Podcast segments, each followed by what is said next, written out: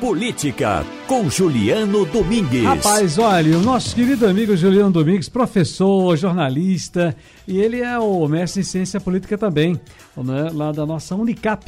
E tava aqui esses dias todos dizendo assim: não, agora hoje não, semana que vem não, eu digo é saudade. Professor Juliano Domingues, firme e forte, querido, de volta.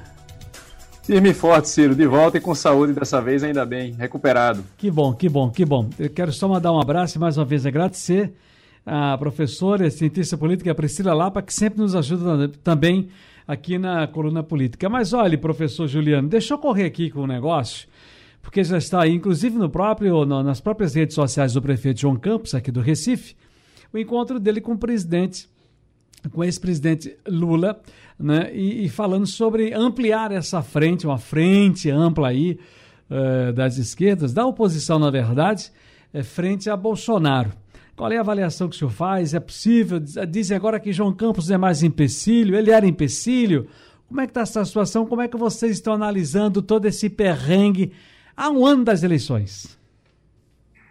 Pois é, Ciro, essa, essa foto ela é uma foto que tem um, um, componente simbólico importante, porque vale lembrar que é, o pai do atual prefeito, né, o ex-governador Eduardo Campos, é, a, é, é, iniciou ali um processo de afastamento né, é, em relação ao PT, quando ele se coloca como pré-candidato e depois é, como se formaliza como candidato do PSB à presidência da República.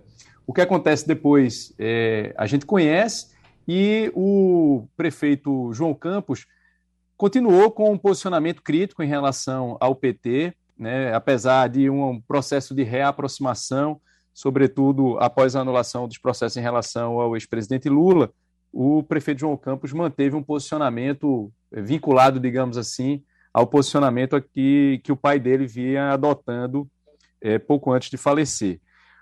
No entanto, Ciro, tem uma, é, um ensinamento que a gente aprende em ciência política para analisar circunstâncias desse tipo, que nada como, as, como a mudança das circunstâncias para a gente observar a mudança de opinião né, e de posicionamento. E aí é, existem outras formas né, para se dizer o mesmo quando se diz que a ocasião faz o aliado. O que, é que a gente observa? A gente observa um processo de fragilização de uma possibilidade que nunca se mostrou, de certa forma, sólida, mas ainda mais frágil, de uma terceira via. Uhum. A gente observa é, Ciro Gomes é, com uma postura que tende muito mais a afastá-lo né, de uma possibilidade de encabeçar uma possível frente ampla do que de colocá-lo como um candidato competitivo. Nesse meio tempo, a gente tem uma série de é, pesquisas de intenção de voto e aí, repito, a gente está muito distante ainda das eleições, mas pesquisas de intenção de voto a essa distância das eleições ajudam as peças a se posicionarem no tabuleiro. Então, induz né, determinados movimentos. E aí a gente observa Lula se colocando como principal opositor a uma possível é, candidatura à reeleição do presidente Jair Bolsonaro, enquanto que uma terceira via é, se mostra um tanto é, inviabilizada. E aí isso ajuda a gente a entender esse comportamento do prefeito é, João Campos, ou seja, de deixar essa porta aberta. Ainda mais, Ciro, quando a gente observa que outras fotos já foram feitas, né, com o próprio é, governador Paulo Câmara, junto com o ex-presidente Lula, é, o presidente nacional do PSB também, né, as lideranças do PSB já se aproximando é, do ex-presidente Lula. Então, digamos, seria até esperado. O que a gente observa, Ciro, eu gostaria de ressaltar isso, é, é o texto né, que a gente observa junto à foto no Twitter, que ressalta determinadas pautas, como se o PDT ou se Ciro Gomes, por exemplo, não tivesse um, um, plano também. Ciro Gomes também tem um plano, né? Mas a questão é o argumento formal que é utilizado pelo prefeito eh, João Campos de dizer que eh, prefere discutir determinados temas, aliança só no ano que vem e que está em busca de um projeto. E a gente observa que ele está sorrindo com os olhos, viu, Ciro? Na foto. Ele está de máscara, mas a gente observa que tem uma satisfação ali eh, revelada pelo sorriso nos olhos Professor... do prefeito João Campos. Observa, Ciro, a foto. Professor Juliano Domingues, e nos detalhes, olha, vou falar em detalhes. Facebook e Instagram derrubam live em que Bolsonaro associou AIDS à vacina da Covid. E aí? Pois é, Ciro, a gente observa mais um episódio de algo que é uma estratégia, é uma estratégia discursiva comunicacional. Isso não acontece por acaso, a gente não pode é, achar que se trata é, de uma maluquice ou, né, ou... Não, isso é parte de uma estratégia discursiva, comunicacional, a gente não pode é, é, tirar isso, é, isso de vista, que é a estratégia da desinformação e da veiculação de desinformação ou informação truncada, nesse caso específico de desinformação, e com isso procurar fragilizar as instituições sanitárias, nesse caso específico, né? E iniciativas como, por exemplo, a da vacina.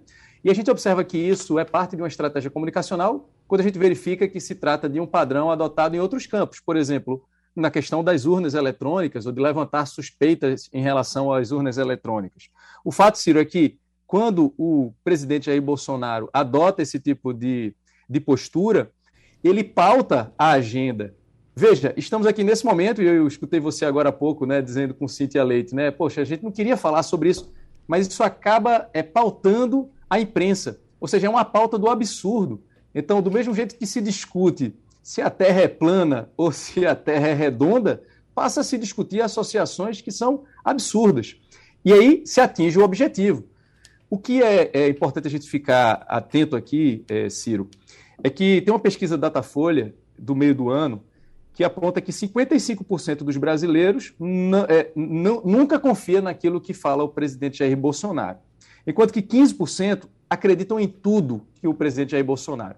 Se 15% já é um percentual é, razoável do eleitorado, imagine que essa informação ela é propagada por esses 15%, né, ou por parte desses 15%, em redes sociais digitais, em grupos de WhatsApp. E aí é que reside o maior risco, Ciro. Que as pessoas podem até não acreditar no presidente da República, seja lá quem ele for, mas as pessoas costumam acreditar no tio, na tia, no pai, no irmão, no amigo que propaga essas informações. De cara, Isso é um risco coletivo, cara, né, Ciro? De cara, a gente vai de 30 a 40 milhões de pessoas nesse país, está nessa faixa aí, de que acreditam piamente no que diz o presidente. Pois é, e aí, é, Ciro, você observa o seguinte: um processo de comprometimento é, da campanha de vacinação. Que eu, eu, vi também agora há pouco você dizendo assim: será que é, o presidente ele não tem noção né, do impacto da fala? Tem, e é parte da estratégia, justamente, do presidente adotar essa postura de propagar essa informação e assim fragilizar esse processo e de levantar desconfiança em relação às instituições. Então, quando ele, por exemplo, levanta desconfiança em relação às urnas eletrônicas, ele está é, é, executando esse plano. Quando ele levanta informações dessa natureza em relação à vacinação, é parte desse plano também em relação a outras instituições, nesse caso específico, as instituições sanitárias. E aí, Ciro, quando a mídia tradicional ou a grande imprensa, como por exemplo o seu programa, repercute isso, vale lembrar que o presidente também levanta questionamentos e desconfianças em relação, em relação à mídia. Então, ou seja, isso é um padrão, é, uma, é parte de uma estratégia política que tem no, é, é, no discurso, né, na construção de uma narrativa baseada na desinformação uma das, das suas principais armas, Ciro o que é lamentável. Bom, professor João Domingos, eu já ia aqui encerrando, mas me chegou uma coisa aqui, eu sei que o senhor tira de letra rapidamente. Né? Hoje eu recebi informação de que já temos aí gente tomando caminho pensando em 2022. A informação mais recente é que o prefeito de Jaboatão dos Guararapes, Anderson Ferreira, disse que em abril renuncia. Ó, nós temos aí vários nomes, sendo uh, Miguel Coelho Petrolina, prefeito. Raquel Lira em Caruaru, prefeita. Nos cargos, eu falo de prefeitos, além de outros, outros políticos também com cargos. Mas aí antes eu já disse hoje a informação que chega que ele disse que em abril renuncia e é candidato ou a senador ou a governador. Passo largo já, né? É, a gente vai começar a observar, Ciro, e aí é, é, essa é uma variável super relevante, né? Que é o momento, né? O time. Em que momento se tomar determinada decisão. E aí a leitura de cada um também, de análise de conjuntura do cenário, para se perceber aí o melhor momento para tomar aquela decisão que vai trazer maior benefício né, e menos prejuízo. E aí a gente vai começar a observar isso. Aquele que né, é, visualiza essas circunstâncias como sendo as melhores circunstâncias nesse determinado momento e que no momento futuro né, acaba verificando que foi sim o melhor momento, usufrui desses benefícios. Às vezes os indivíduos eles demoram muito para tomar determinada decisão, às vezes eles tomam essa decisão de maneira muito antecipada, e aí isso acaba não se refletindo é, no, no melhor resultado, digamos assim, para esse indivíduo. É, por exemplo, o que a gente, né, no início da nossa conversa, Ciro, essa foto de João Campos com Lula, né? E aí cabe a gente é, é, questionar e especular por que nesse momento, né? E o quanto isso deve trazer de consequências, por exemplo, para acordos que já foram feitos e que provavelmente não vão ser cumpridos, né? Vale lembrar que né, foi amplamente noticiado o processo de negociação em relação à candidatura à Prefeitura do Recife, a retirada da candidatura de Túlio Gadelha, a vinda de Carlos Lupe para cá. E aí agora, o PSB então não vai estar com Ciro Gomes? Aparentemente não. E aí é, a gente observa a decisão nesse momento. E a gente vai observar outros é, atores importantes também tomando essas decisões, como esse a que você se referiu, Ciro. A gente tem aí é, provavelmente um, é, um, um, muito, muita conversa ainda pela frente, né? muitos atores relevantes no cenário surgindo e se posicionando. Muito bem.